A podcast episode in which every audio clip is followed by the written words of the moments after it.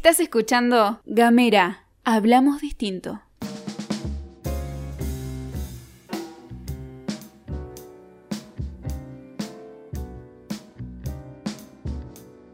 Hola a todos, todas, todes. Mi nombre es Patricia Caporalín, soy psicóloga, psicoanalista, con formación en configuraciones vinculares. bueno, es como desde, venimos desde hace un tiempito con eh, el grupo Gamera, tratando de compartir con ustedes algunas reflexiones, esperando que pueda aportarles a repensarse, a poner palabras a algunas de las vivencias que cualquiera de los que me podría estar escuchando podría tener. Y hay una hay algo que yo siempre repito que es entender y aliviarse. Cuando uno se comprende un poco o pasa al registro de las palabras, eh, las situaciones que le acontecen, suele experimentar un alivio. Pero no solamente la idea es que experimenten alivio, sino también que puedan tal vez modificar algunas de las conductas que podría estarlos afectando. Sé que es demasiado, ¿no? Lo, voy diciendo y pienso, uh, es mucho. Bueno, comuniquémonos simplemente.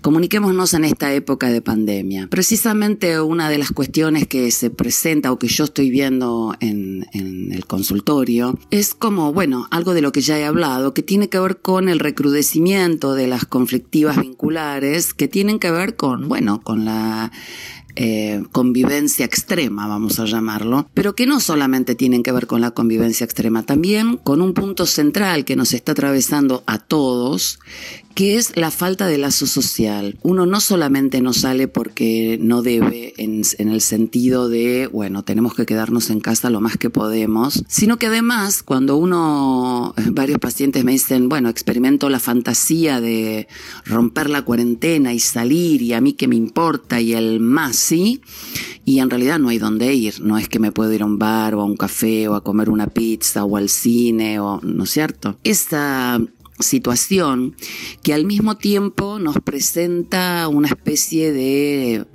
eh, incertidumbre, porque todos sabemos que tenemos que ir pensando o adivinando en algunos casos o averiguando en otros cuál va a ser la nueva normalidad a la que podamos acceder.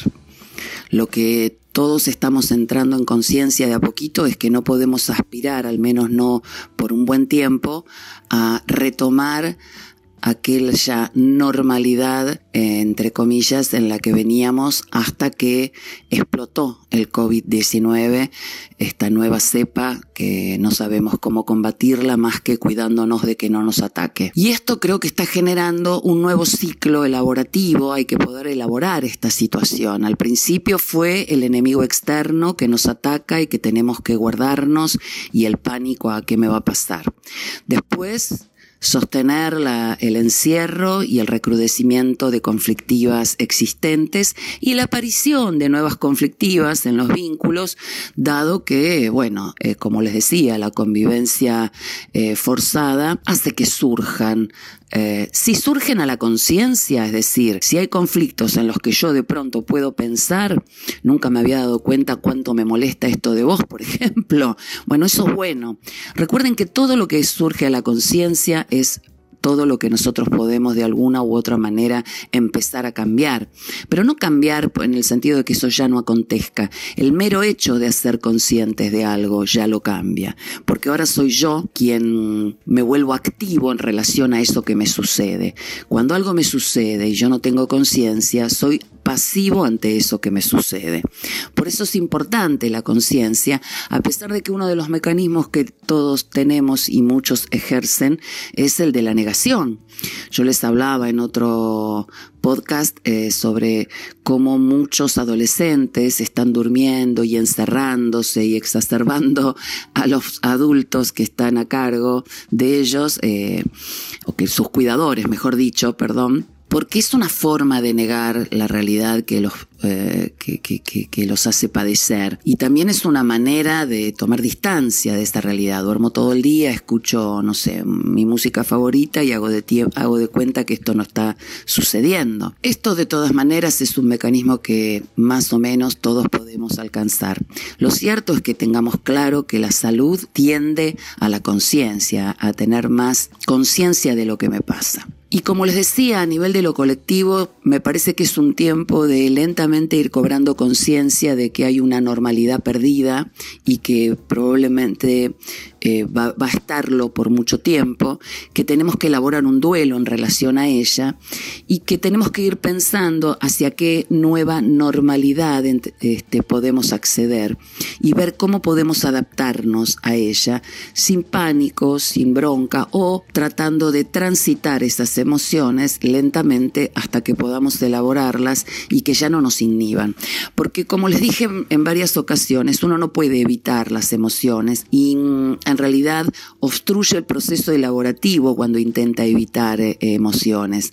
Las emociones se transitan. Lo que uno intenta es evitar conductas destructivas que esas emociones pueden provocar.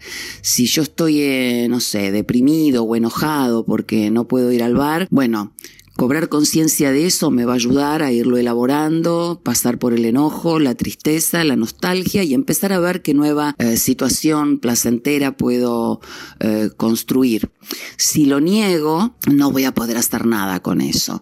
Y si mm, tapono o trato de evitar ¿sí? las emociones, lo que voy a hacer es incrementarlas. El ejemplo práctico que siempre me viene a la mente es cuando alguien, cuando uno está enojado y a esa persona que está enojada, a alguien se le ocurre decirle, no te enojes. Inmediatamente lo que uno sabe o debería esperar es que esa persona se enoje el doble, ¿no es cierto?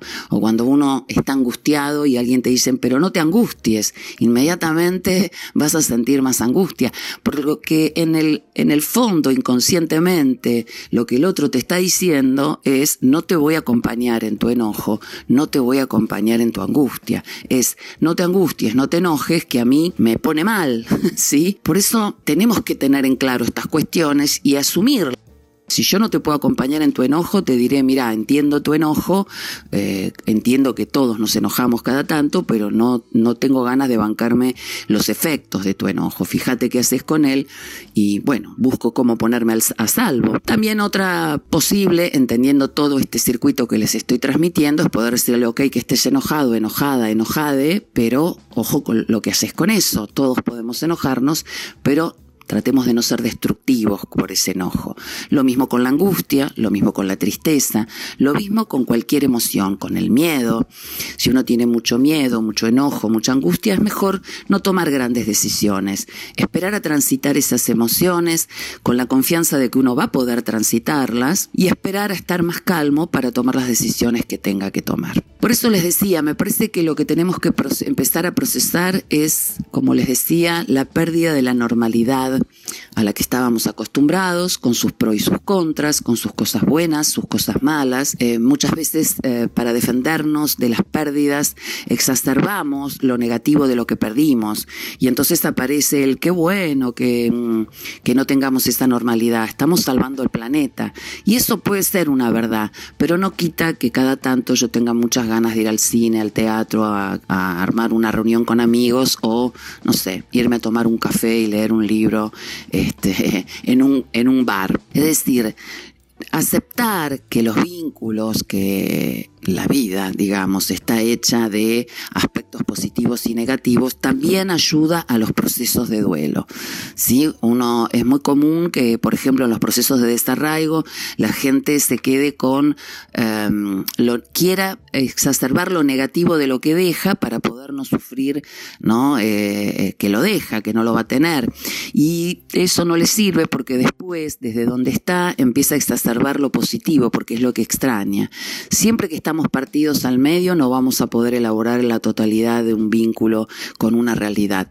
Por eso insisto, cuando uno extraña mucho algo, es bueno pensar en lo que tenía de negativo ese algo y también asumir lo positivo, extrañarlo e ir viendo lentamente cómo uno puede ir tolerando esas emociones hasta que finalmente ya no las padezca en demasía. ¿Cómo va a ser la nueva normalidad? No lo sabemos. Estamos estamos transitándola y viendo de qué va. Lo cierto es que algo de eso todos estamos percibiendo y creo que es eh, más sano aceptarlo y empezar a, a, investigarla, es decir, a ver cómo podría ser. Por eso es importante toda la, mm, eh, la educación que podemos ir incorporando en nuestros hábitos, ¿no? De que el barbijo, que el, eh, qué sé yo, que el alcohol en gel, que la distancia. No sabemos mucho más, no sabemos cómo vamos a ir accediendo. Lo que creo que es muy a, nuevamente a los vínculos, ¿no? Con todo aquello que dejamos. Pero sí creo que es muy importante que vayamos haciéndonos a la idea de que tenemos que ir pensando una nueva normalidad. Dejar de aferrarnos eh, empecinadamente a lo que dejamos, porque esto no va a ayudar a que construyamos un mecanismo adaptativo inteligente para poder realmente sortear esta pandemia. El COVID-19 por ahora está, no hay vacuna y tampoco tiene sentido que estemos sentados esperando que esté la vacuna para empezar a nuestra vida, ni que hagamos como que el COVID-19 no está y que podemos hacer nuestra vida como si aquí nada pasara. Em, la cuestión es cómo podemos, insisto, empezar a elaborar eh, este duelo y ver lentamente qué cosas podemos recuperar, pero probablemente de una manera diferente. Creo que es el momento en el que más creativos tenemos que ser y donde más tenemos que controlar nuestros, nuestras fantasías eh, Em, transgresoras, porque yo también he notado que muchas personas, y no necesariamente los adolescentes, siempre se tilda a los adolescentes de transgresores y nos olvidamos de la cantidad de alumnos, de, de alumnos, dije, bueno, eso fue un lapsus y no lo voy a borrar, de adultos, sí, que se quedan en alumnos, ¿no? Que se quedan en alumnos, no quieren ser maestros es decir, no quieren asumir la responsabilidad de la realidad contradictoria que tienen y quieren quedarse como alumnitos que no saben, que no aprendieron y, bueno, y van y transgreden como con esa fantasía omnipotente de a mí no me va a pasar y con el placer, ¿no? De haber precisamente Em, superado tramposamente al maestro. Creo que lo de alumno fue un buen lapsus y lo voy a, elaborar y lo voy a interpretar al aire. Em, me parece que este es un momento también para poder acomodarnos en nuestro lugar de adultos, que es ni más ni menos que, como les decía, aceptar las complejidades de la realidad, especialmente cuando esa realidad eh, no es tan satisfactoria. Ahí es donde, cuando la realidad no es tan satisfactoria, es cuando más eh, esfuerzo se requiere para poner de mí, para poner de todos y para poder eh, confiar en que vamos a tener la fuerza y la capacidad para poder tolerar esta frustración sin avasallarnos. Recuerden que la fuerza psíquica, la fuerza mental, es la fuerza de la tolerancia a la frustración. Es decir, es más fuerte aquel que tiene más capacidad de tolerar la frustración a la espera de construir mecanismos que le puedan dar satisfacción, eh, pero con un tiempo. Eso es lo que nos diferencia de los animales. Jugar al ajedrez, por ejemplo, es un buen ejemplo de cómo podemos proveernos de una satisfacción, pero a largo plazo.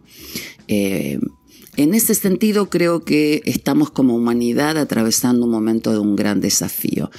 Creo que en este podcast yo quería simplemente ponerlo en primer plano de nuestra conciencia para empezar a pensarlo, que no quiere decir que ya lo resolvamos, quiere decir que cobremos conciencia de esto y vayamos pensando de a poco, tranquilos, todavía no se abrió la cuarentena, pero del todo, o se va abriendo de a poco, o tal vez nunca se abra como, que, como queríamos o como querríamos, pero podemos ir pensando en cómo podríamos ir visualizando esta nueva realidad e imaginarnos felices o satisfechos también en ella. Gracias a todos. Suerte.